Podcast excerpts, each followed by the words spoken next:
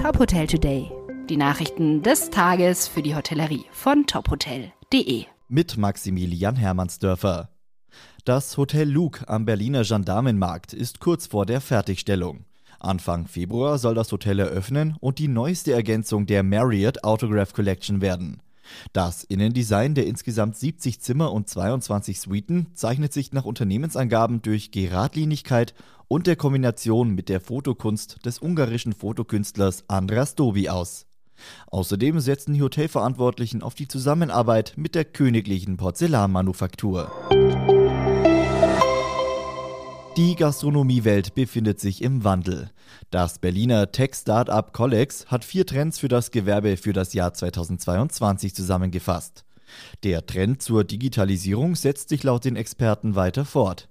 Ob Personalmanagement, Warenwirtschaft, Tischreservierungen oder die Ausgabe von Speisekarten.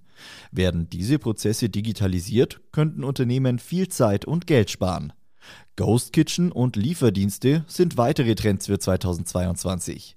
Geisterküchen bedienen keine Gäste, sondern bereiten ausschließlich Essen zur Abholung oder Auslieferung durch Lieferdienste zu.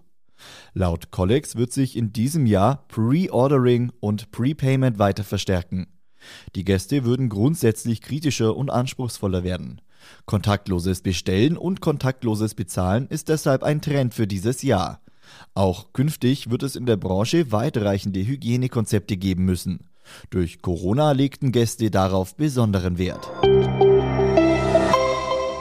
Sören Hartmann ist von der Mitgliederversammlung des Bundesverbands der deutschen Tourismuswirtschaft zum neuen Präsidenten gewählt worden. Der CEO von Der Touristik und Touristikvorstand der Rewe Group übernimmt die Präsidentschaft des Verbands am 1. März und folgt damit auf Michael Frenzel. Frenzel war knapp zehn Jahre als Präsident aktiv. Der neue Präsident Sören Hartmann sagte bei seiner Wahl, die Vernetzung aller touristischen Angebote ist zentral. Erst das Zusammenspiel der verschiedenen Branchenteile ermöglicht das Reisen und die immense Wertschöpfung, für die Tourismus steht.